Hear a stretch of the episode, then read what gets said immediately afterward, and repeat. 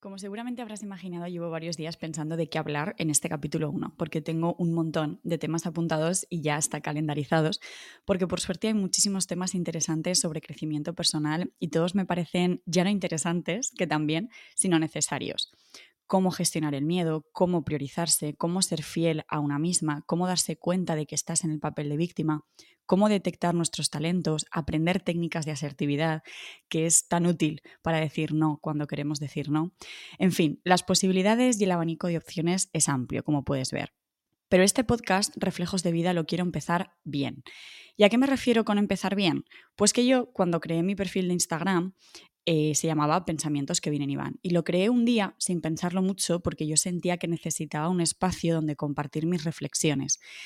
Reflexiones, muchas de ellas bastante personales, pero claro, me daba muchísima vergüenza exponerme y mostrarme. De hecho, yo una cosa que tenía muy clara es que estas reflexiones no las iba a compartir en el perfil de Instagram personal que yo ya tenía creado, sino que iba a crear uno nuevo. Y, y eso, lo llamé Pensamientos que vienen y van. Tardé bastante tiempo, alrededor de un año más o menos, en subir la primera foto donde se me veía la cara.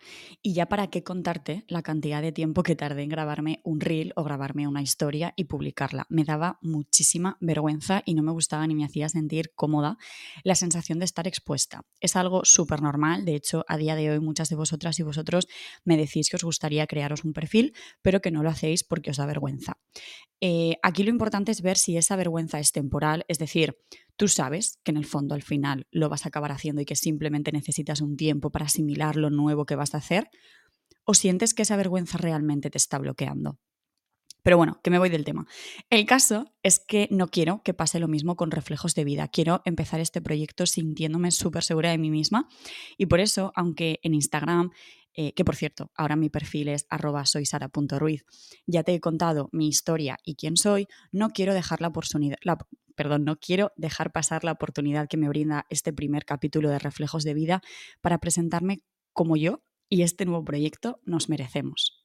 Hola, ¿qué tal? ¿Cómo estás? Soy Sara Ruiz, coach transemocional y disfruto muchísimo acompañando a las personas en sus procesos de transformación interior, ayudándoles a aceptar, sentir y abrazar sus emociones.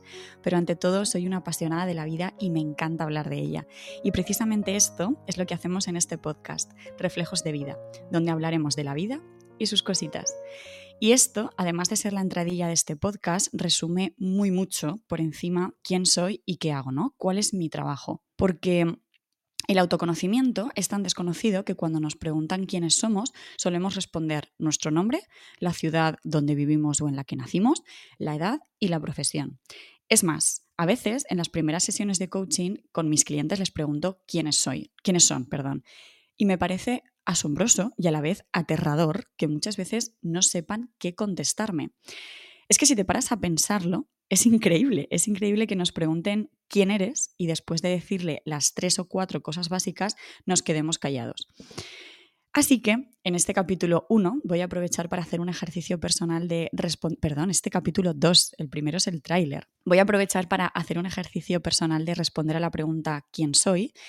Y ya que estamos, por supuesto, para contarte de qué va a ir este podcast, Reflejos de vida.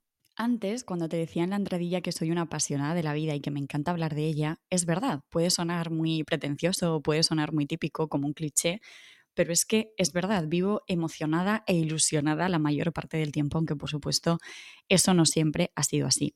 Con esto no quiero decir que yo no fuera feliz, siempre me he considerado una persona muy feliz a la que no le ha costado además expresar esa felicidad, y esto es algo que te prometo que me ha costado mucho saber cómo expresarlo y creo que lo conseguí en el haz de luz de hace un par de semanas que se llama Esencia que si no lo has leído te dejo el enlace a esta newsletter en la descripción de este episodio.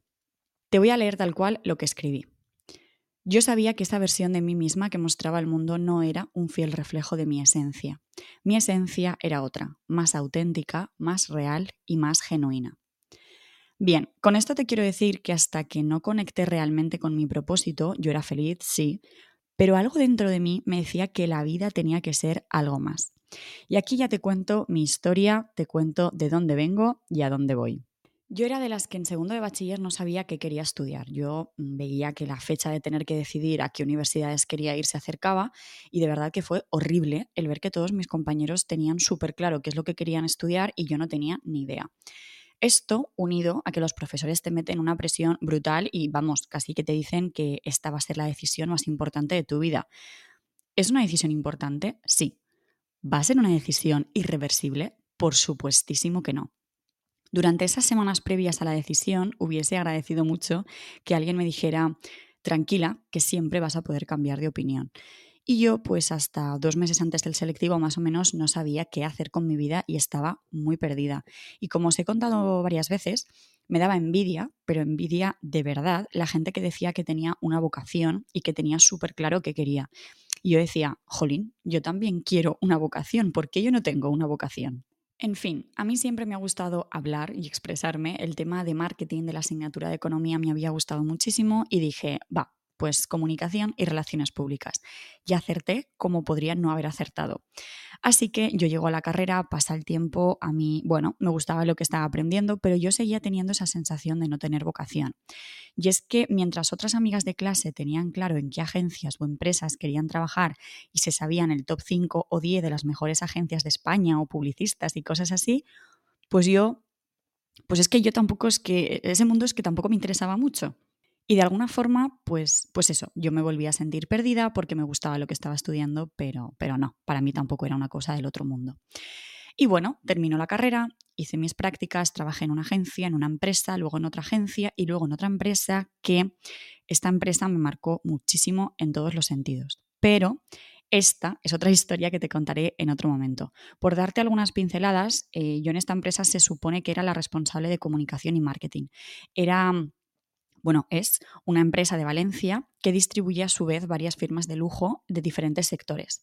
Y antes decía se supone, porque luego las decisiones para nada las tomaba yo ni de lejos. Pero bueno, hacía muchísimas cosas, era todo como muy dinámico y la verdad es que el trabajo en sí era muy guay. Y yo decía, se supone que tengo el trabajo ideal, todo el mundo me dice la suerte que tengo, que puedo estar orgullosa, que qué bien todo, pero yo pensaba, pues yo me imaginaba otra cosa. ¿Estoy bien? Sí.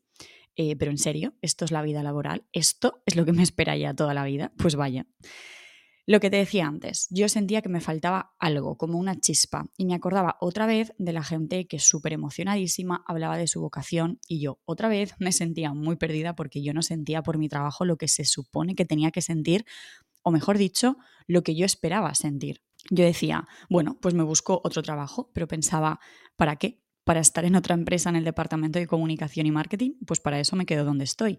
Y es frustrante, muy frustrante y doloroso también sentir que tu futuro laboral va a ser eso, va a ser tener un trabajo que no te hace vibrar, con el que no acabas de conectar al 100%, que hace que te levantes por las mañanas, vale, pero no hace que te levantes con ganas, ilusionada, motivada. Hace tiempo escuché que el cambio de crecimiento personal de cada uno puede empezar por dos motivos en el 90 y pico por ciento de las veces porque sientes que tocas fondo. Este es el primer motivo y yo cuando escuché esto dije, no creo que sea mi caso. Y después esa persona mencionó el segundo motivo, que tiene lugar eh, como en menos ocasiones, ¿vale? Ya te digo, en el 10% de las veces más o menos. Y es sentir curiosidad. Y dije, esto sí, este fue el motivo por el que yo me adentré en el mundo del crecimiento y el desarrollo personal. Yo eh, de verdad no, quería, no quería creer que la vida laboral, en este caso, ¿no? Porque yo te estoy contando ahora mismo temas relacionados con mi vida laboral, pero yo no quería creer que fuera eso. Y yo siempre he dicho que gracias a mi curiosidad infinita por mí misma y por todo lo que me rodea a día de hoy, me siento plenamente feliz. Así que estando trabajando en esta empresa descubrí este mundo y empecé mi camino de autoconocimiento. Te diría que poco a poco, pero la realidad es que no, porque desde el minuto cero me quedé súper atrapada por el desarrollo personal. Y yo eh, llegó un punto que dije, oye, a mí esto me está empezando a gustar y, y mucho. Me di cuenta de que mi tiempo libre se lo estaba dedicando 100% a aprender cada vez más sobre autoconocimiento, crecimiento personal, espiritualidad, valores, creencias limitantes, creencias potenciadoras, cómo ganar seguridad en una misma, sobre emociones, sobre la importancia de cuidarnos a nosotros mismos, cómo gestionar los pensamientos, en fin, estos temas. Y una vocecita dentro de mí me empezó a plantear la posibilidad de dar un pasito más, ¿no? Es como una vocecita que te dice, ¿y si? Y tú le dices a esa vocecita, anda, anda, calla, ¿qué dices? Pero claro, Aquí ya todos sabemos que esas vocecitas no se callan tan fácilmente y esa idea que al principio me venía muy de vez en cuando acabó apareciendo pues todos los días y al final a todas horas. Y yo dije, vale, a ver, vocecita, venga, que te hago caso. ¿Qué me estás queriendo decir? Y aquí tampoco me quiero extender mucho porque esto daría otra vez para otro capítulo aparte, pero hay que tener súper claro que esa vocecita que te está hablando, te está hablando en función de la información que ella tiene en este momento. Esto te lo digo porque, claro, esa vocecita a mí me decía que estudiase psicología. ¿Por qué? Porque esa vocecita, que spoiler, soy yo, no tenía ni idea de que existía la posibilidad de estudiar coaching. Yo era la primera que pensaba que los coaches eran esas personas que daban charlas motivacionales y ya está. Pero al final dije, bueno, a lo mejor esa voz no está tan loca. Vamos a ver, ¿no? Vamos a darle un voto de confianza. Y seguí hablando con ella durante unos días.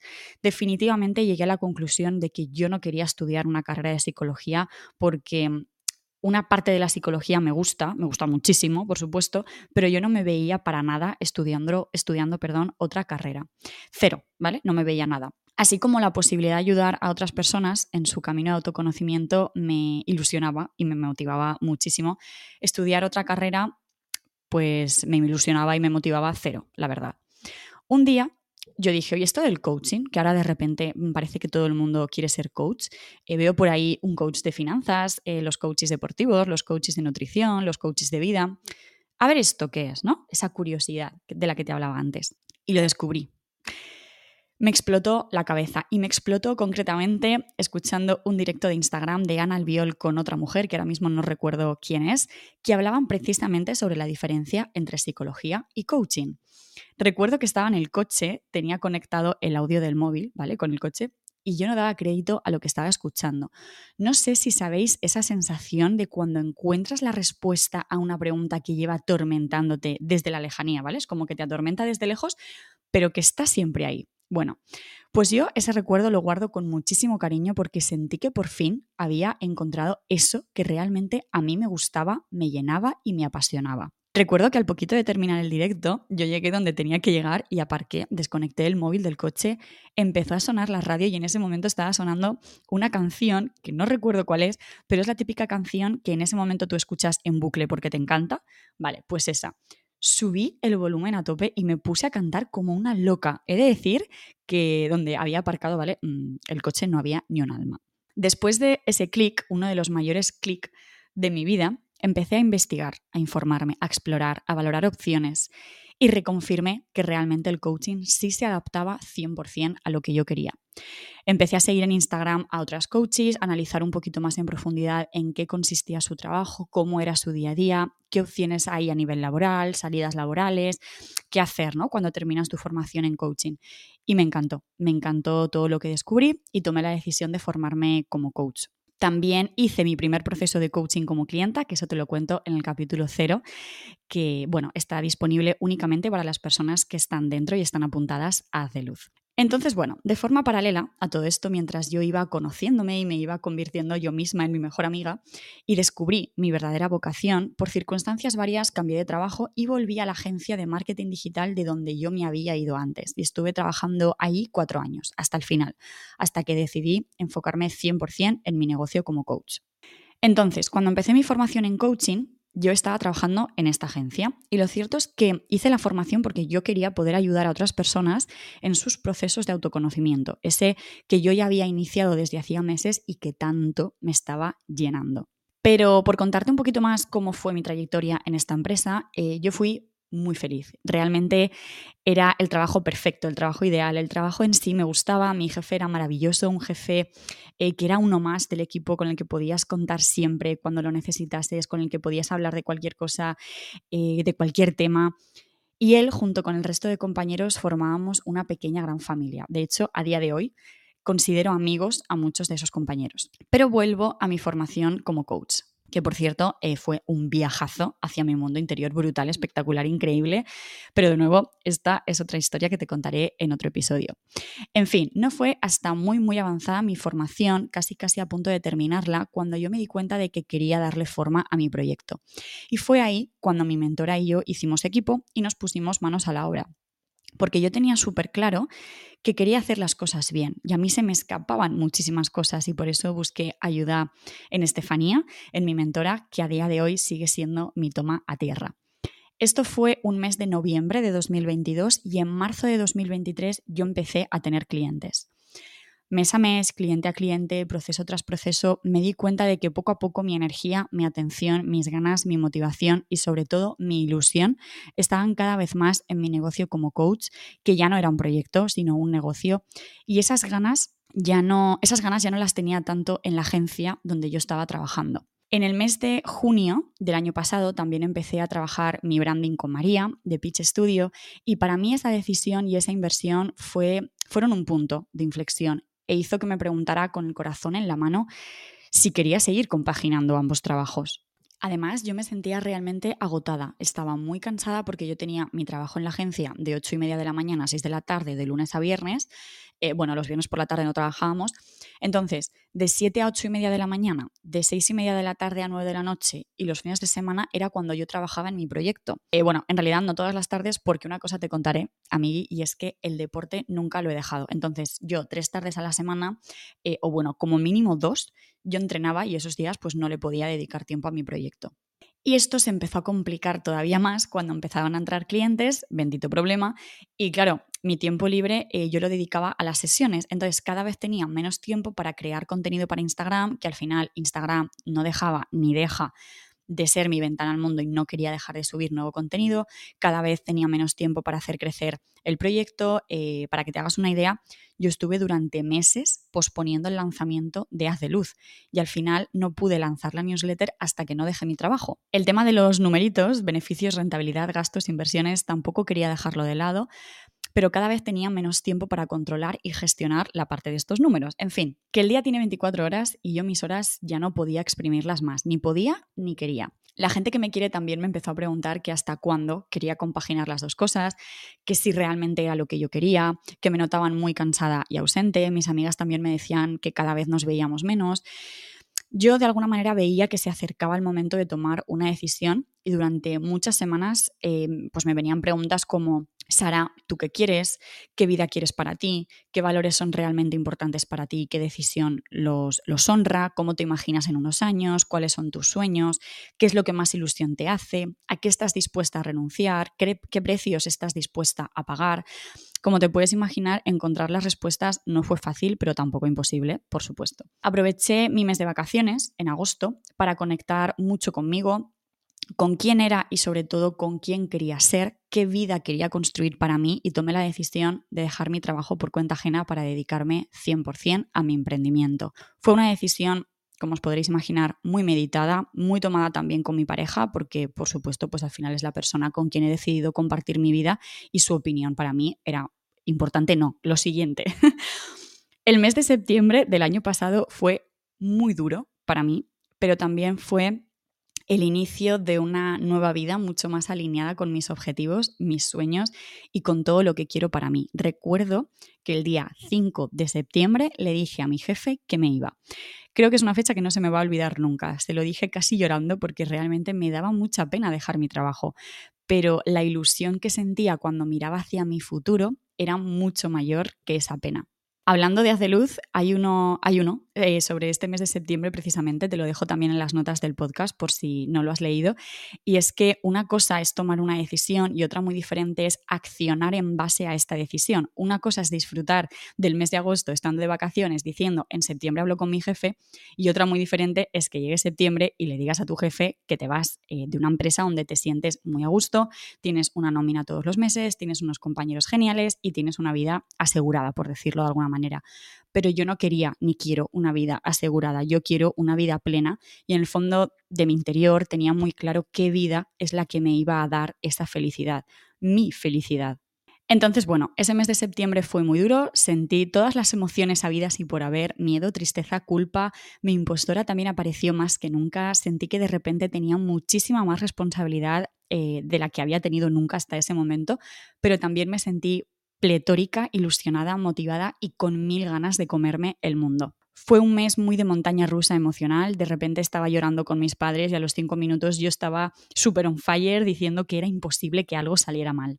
Pero bueno, como te digo, en el haz de luz, que se llama el mes de septiembre precisamente, eh, pues te lo cuento todo, todo, todo, todo con pelos y señales. Mi vida como emprendedora al 100% y autónoma empezó en octubre del año pasado y recuerdo perfectamente la primera semana que no fui a la agencia a trabajar. Me sentía súper rara, súper desubicada, pero a la vez em, era como que estaba en una nube, ¿no? Y no me podía creer que eso estuviera pasando, que pudiera dedicarle a mi proyecto y a mi negocio todo el tiempo del mundo y toda mi energía. El primer día que no fui a la oficina, eh, además tuve que ir al banco para arreglar algunas cosas. Yo cogí el metro, llegué a Valencia y era como, eh, no entiendo nada, ¿qué hago yo aquí? Ahora recuerdo esas sensaciones con muchísimo cariño y se me pone la típica sonrisa de tonta, ¿no? Bueno, pues esta. Ahí fue cuando lancé Haz de Luz, como te contaba antes, y otro punto de inflexión muy importante para mi proyecto y mi negocio como coach fue cuando a finales de diciembre, María, antes te decía del, del estudio de Pitch Studio, y yo lanzamos el nuevo branding, la nueva identidad visual de Sara Ruiz. Fue cuando salió a la luz mi claim, que es Ilumina con tu verdad, y os conté por Instagram cómo iba a ser a partir de ese momento mi coaching, en base a cómo yo entiendo un proceso de transformación personal, que es coaching transemocional. Para mí las emociones son las grandes olvidadas muchas veces porque pretendemos hacerlas desaparecer y es algo que obviamente no se puede.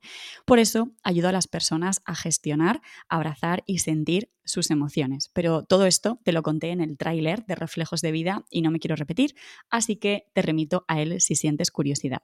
Y ahora aquí estoy. Después de un año y tres meses desde que me formé como coach, he ayudado a más de 50 personas a conseguir sus objetivos y definitivamente esto este trabajo es el que me llena, es el que me hace vibrar, es el que hace que me levante con ilusión todas las mañanas, pero sobre todo, este trabajo es el que me permite decir que por fin, después de mucho tiempo buscando, he acabado encontrando mi vocación. Y ahora a lo mejor piensas, eh, vale, Sara, antes me decías que cuando nos preguntan quiénes somos solamente hablamos de cuatro cosas básicas y una de ellas es nuestra profesión. Y en realidad eh, nos has contado solo tu historia profesional. Sí, cierto, toda la razón, eh, si lo has pensado, eres muy avispado o avispada, pero es que en realidad una cosa está 100% ligada con la otra. Muchísimos clientes en procesos de coaching me dicen que quieren aprender a separar la vida personal de la profesional y yo siempre contesto lo mismo. Siento ser yo quien te diga que esto no se puede. me explico. Somos una persona, somos cuerpo, mente y ser. No hay un cuerpo, una mente y un ser para la Sara personal, ni un cuerpo, una mente y un ser para la Sara profesional. En mi opinión, ¿vale? Repito, en mi opinión, si no eres feliz en tu vida profesional, difícilmente lo vas a ser al 100% en tu vida personal y viceversa. Puedes aprender eh, a gestionar que las cosas del trabajo no te influyan en exceso en tu vida personal? Sí, por supuesto. Pero para mí esto es otra cosa totalmente diferente. Que tú aprendas a gestionar lo mejor posible, que un mal día en el trabajo no haga, que llegues a casa enfadado o enfadada y lo pagues con tu pareja y con tus hijos, no quiere decir que la profesión, o sea, perdón, que la profesión no la lleves por dentro. Pero de nuevo, esto merece un capítulo aparte. Entonces, por supuesto que toda esta historia de mi vida profesional que te he compartido en este primer capítulo de Reflejos de Vida oficial, eh, el capítulo 2, ha afectado al 100% en mi vida personal.